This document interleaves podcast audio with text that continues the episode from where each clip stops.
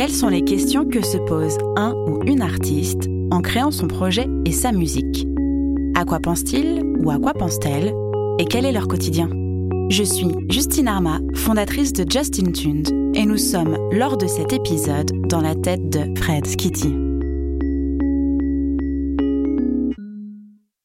Je m'appelle Fred Skitty, je suis auteur, compositrice, interprète. J'ai sorti mon premier single, Insane, en septembre 2017 et j'ai attendu trois ans entre la sortie de mon single et la sortie de mon EP. Insane, ça a été euh, l'officialisation de mon projet. J'ai beaucoup appris pendant ces trois ans. Concernant mon EP, je l'ai terminé en mai 2018. Il restait euh, deux trois trucs à fignoler, mais il était là. J'avais hâte de partager mes morceaux, mais je crois qu'au fond, je trouvais ça un peu prématuré. Je me trouvais pas assez armée pour défendre ce disque.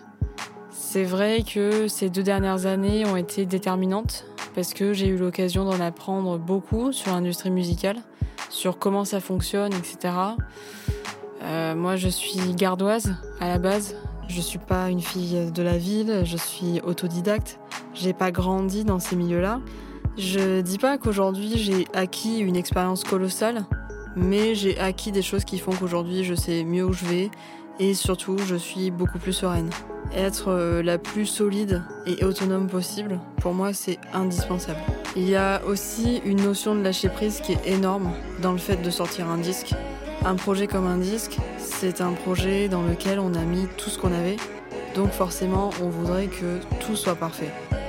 J'étais tiraillée entre l'idée de proposer quelque chose en disant qu'il fallait bien commencer quelque part et en même temps j'avais cette idée de toujours faire mieux et d'attendre le bon moment, ce qui fait qu'en soi j'étais jamais prête. Entre les aspects techniques et les barrières que je me mettais, j'en voyais jamais le bout. J'ai fantasmé cette sortie pendant des mois, l'imaginant de X façon et puis euh, quand tout a été prêt, quand enfin j'ai été sûre de moi, j'ai fixé une date pour l'année 2020. C'était le 27 mars. Je me sentais enfin prête, j'avais organisé une soirée de lancement, j'avais tout prévu. Tout prévu. Sauf une pandémie, évidemment. Je me souviens m'être dit à ce moment-là, euh, ok, donc après toutes ces barrières que tu t'es mises, maintenant il y a un cas de force majeure qui éclate. C'est pas possible. C'est quoi ton problème? Même si évidemment ça on y pense 30 secondes parce que c'est très égoïste et qu'on est très vite rattrapé par la gravité de la situation. L'idée de repousser encore une fois m'a traversé l'esprit et c'est ce que j'ai fait d'ailleurs parce que j'avoue que pendant le mois de mars euh, j'ai eu un petit moment de remise en question. Je savais plus quoi penser, si bien que le jour J est arrivé et que je me suis rendu compte qu'il fallait quand même que je repense certaines choses. Je n'étais pas encore prête. J'ai choisi donc euh, de repousser la sortie encore. Et c'est à partir de là que la date du 10 mai m'est venue en tête, car c'est une date qui m'est chère. C'était l'anniversaire de mon grand-père.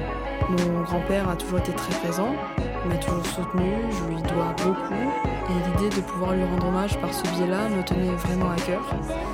Alors certes, ça tombait un dimanche, veille de déconfinement, c'était peut-être pas la meilleure date, mais au fond de moi, je savais que c'était cette date-là ou rien. Et puis on était dans un tel climat que j'ai senti une espèce d'urgence.